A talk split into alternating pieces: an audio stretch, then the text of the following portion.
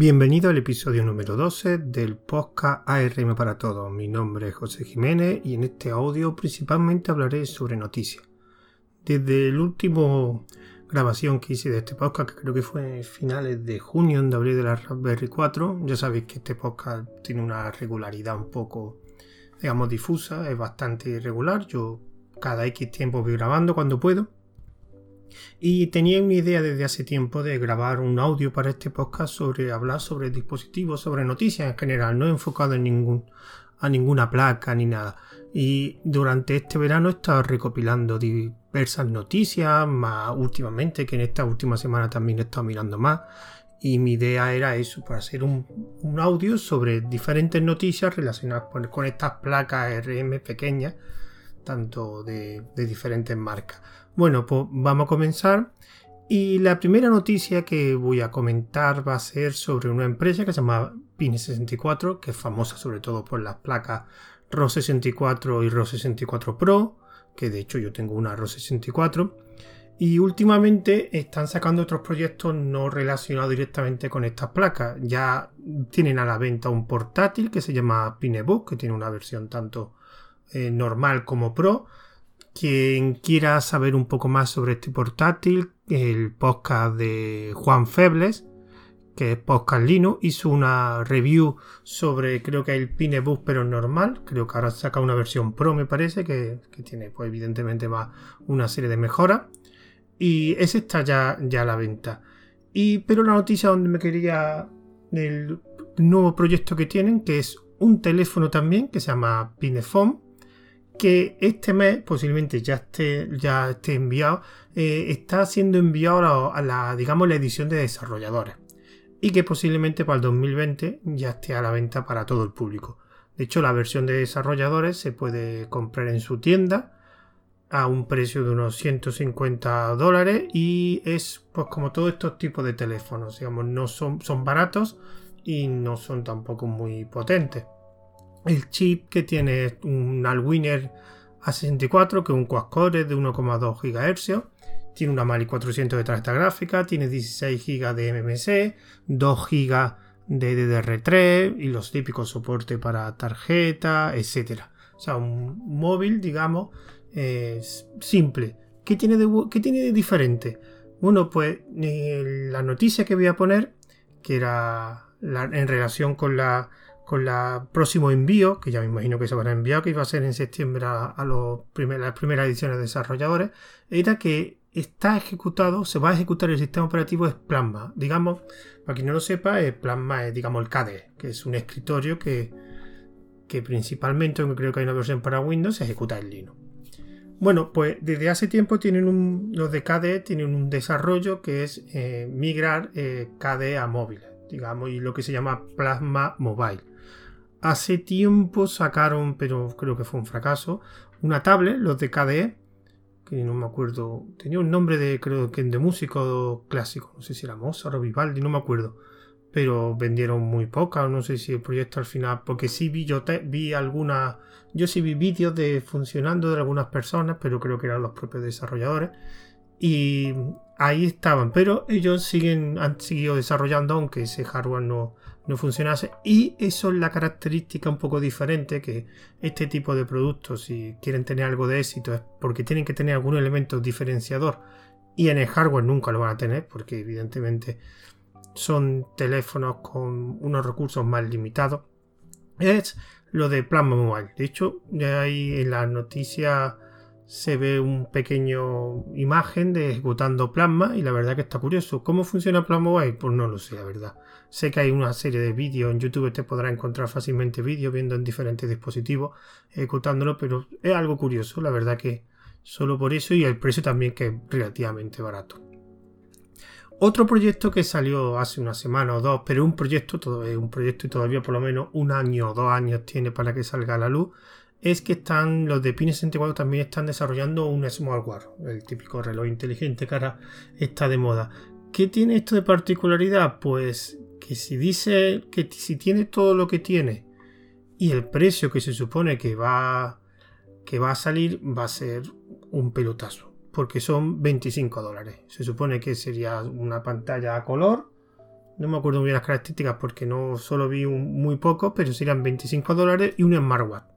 La verdad que está bastante interesante, pero como he dicho, un proyecto y por lo menos mínimo un año o dos incluso, no creo que tengamos ninguna noticia más o saldrá este, este reloj.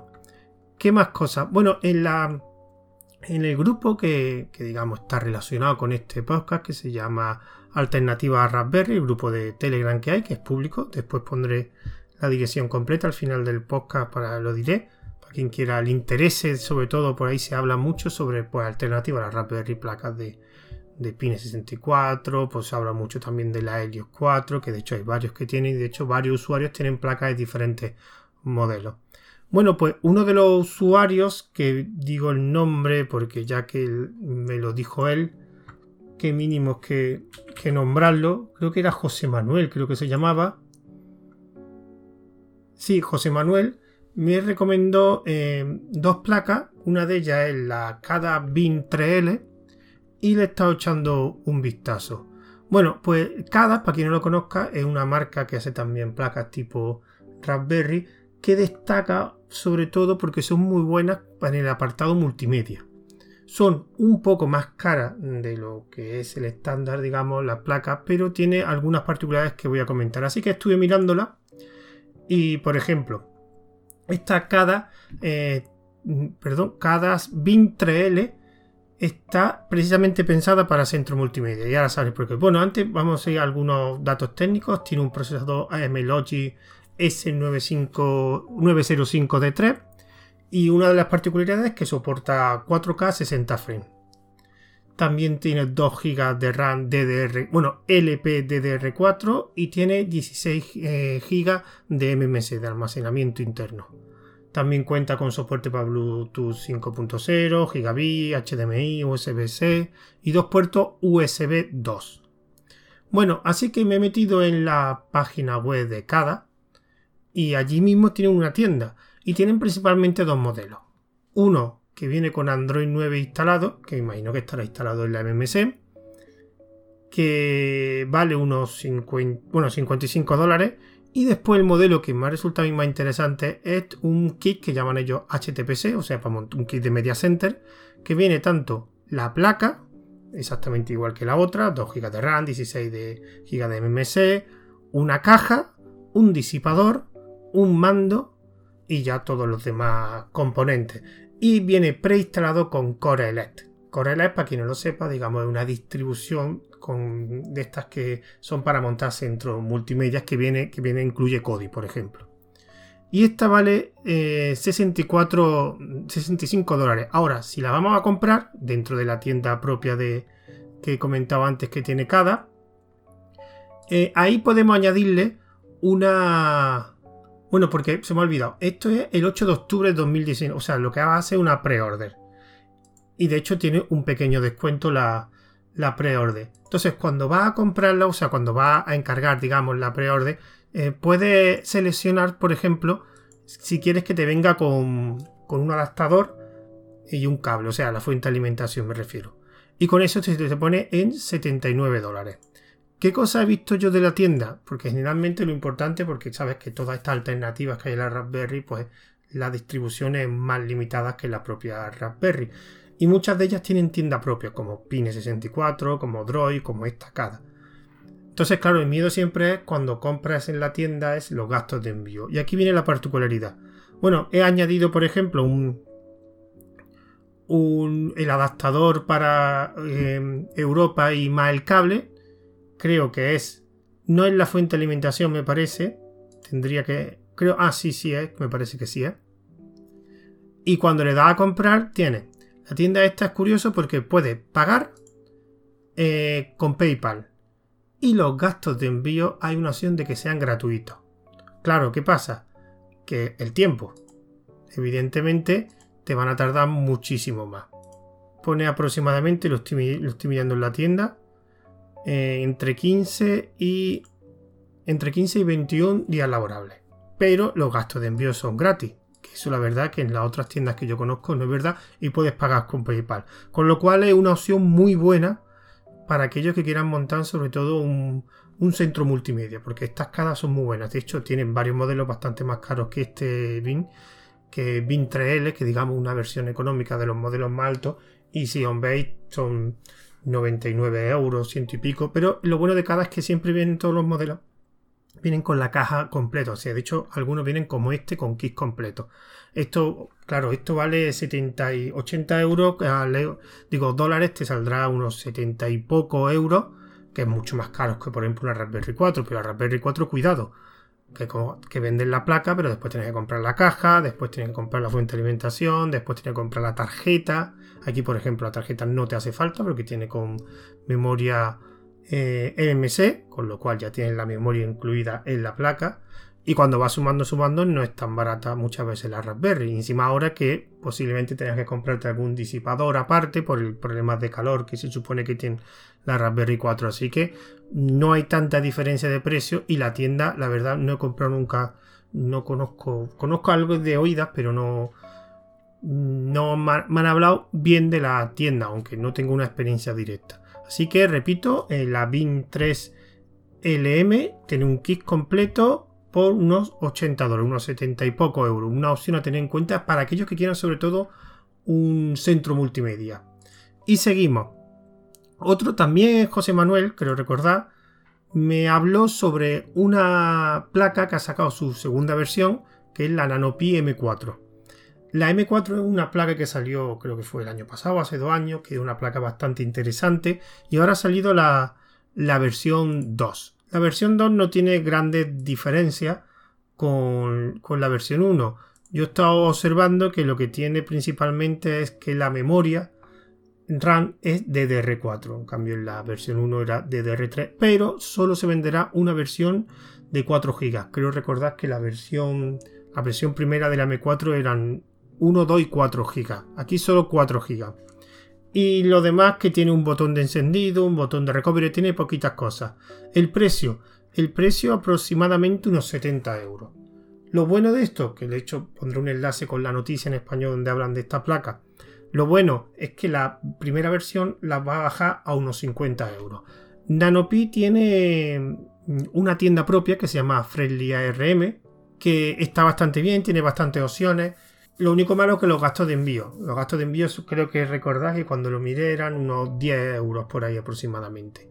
Así que es verdad que se te va a subir un poco esos 70 euros más los 10 euros, etcétera, se te va a subir. Pero está bien porque tiene DDR4. Y a raíz de estar buscando e información sobre la M4 en la tienda que he dicho, Freely RM, que es una tienda que sobre todo vende productos de Nanopi, creo que es que está, lo compró Nanopi o algún tipo de relación tiene, porque vende casi todos los productos de Nanopi. Hay un producto en Nanopi que a mí me gustan mucho que se llaman los Neo. Está tanto, creo que principalmente Neo y Neo 2. Los Neo son placas muy pequeñas que hablé antiguamente en, en otro audio, cuando hablé de alternativa a la Raspberry muy pequeña que hablé sobre estas pequeñas placas Nano 2 que son muy simples también, pero están muy bien de precio. Y vi, porque una cosa que tiene NanoPi es que tiene muchas opciones de, accesorios, digamos. Pues venden una caja con tres botones, con una pequeña pantalla OLED para la Neo 2. La Neo 2 es una pequeña placa muy pequeña, es la, por eso se llama NanoPi, que tienen versiones tanto para 512 como 1 GB pero lo eh, que tiene de, a ver si lo veo, un Alwinner tiene de procesador, pero tiene un puerto gigabit internet y tiene un puerto USB, con lo cual le podría hasta poner una tarjeta de wifi, te podría servir como punto, punto de acceso. Y está muy bien porque todo, tanto la caja, la placa, eh, todo el kit completo, digamos, creo que incluye eh, a ver si lo pone. Incluye creo que los cables también. Ah, sí, aquí lo pone. Eh, los paquetes, la caja, la placa, la pantalla, una tarjeta de 16 GB, el micro USB. Tiene también una... Bueno, todos los componentes, un kit completo vale unos 49 dólares. Ya he dicho antes que tenéis que sumarle unos gastos de envío, creo que son unos 10 dólares por ahí. Lo bueno, también puede puedes pagar, creo recordar, por PayPal también, con lo cual eh, te da, la tienda te da un poco de seguridad. Es una cosilla pequeña y que para algunos, sobre todo para juguetear, para juguetear le veo yo tanto la, la familia de Nanopin Neo, tanto la Neo como la Neo 2. De hecho, hace poco, me acuerdo hace poco, de los primeros episodios, de los audios que grabé de este podcast, hablé sobre una solución que tiene también Nanopin, la que va también con la Neo 2, que era con una caja incorporada, con un SATA que era básicamente una caja para montar como una especie de NAC de un disco duro. Y era, la verdad que la caja valía creo que eran 18 euros. Venía con un adaptador para convertir ese USB del Neo a SATA. Pero bueno, una cosa sencillita que por 30 euros pues tenías como un NAS. Lo que tenía puerto Ethernet. Un NAS evidentemente muy sencillo. Pues esta caja me ha gustado y por eso la he querido comentar aquí. Más cosas. Eh, otra de las marcas también bastante conocida o por yo, por ejemplo, en el grupo de, de alternativa Raspberry lo, he dicho mucho, la Rospi, que de hecho hay un distribuidor en España de Rospi, que de hecho está en ese grupo. Y han sacado un modelo nuevo, que es, bueno, del 11 de septiembre la noticia, que se llama Rospi X. Eh, la placa famosa de Rospi es la Rospi 4, que es una placa muy, muy, muy, muy buena y que tiene mucha variedad, tiene para, creo que tenía para M2, para PCI Express, la verdad que estaba muy bien, muy bien la placa. Bueno, pues esta placa Rospi X realmente lo, lo que destaca es que no funciona bajo ARM, funciona bajo Intel. Es una placa de un tamaño parecido a la Raspberry y las características técnicas que incluye un Intel Atom X5 el Z8300. Esto Sanquejo me podrá decir si es un buen procesador o no. Que es un procesador quad-core a 1,44.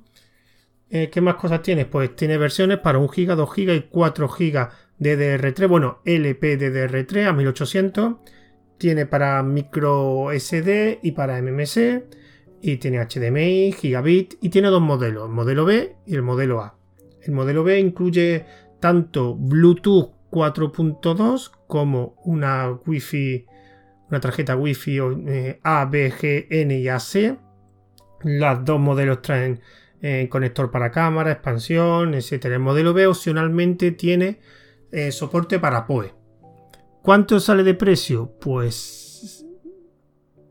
Pues la verdad es que no lo pone. Ah, sí. El modelo A de 1 GB bueno, el modelo A de 1 GB son 40 dólares, 2 GB 50 y 4 GB 65 dólares. Y el modelo B, 1 GB 49, 59, 75.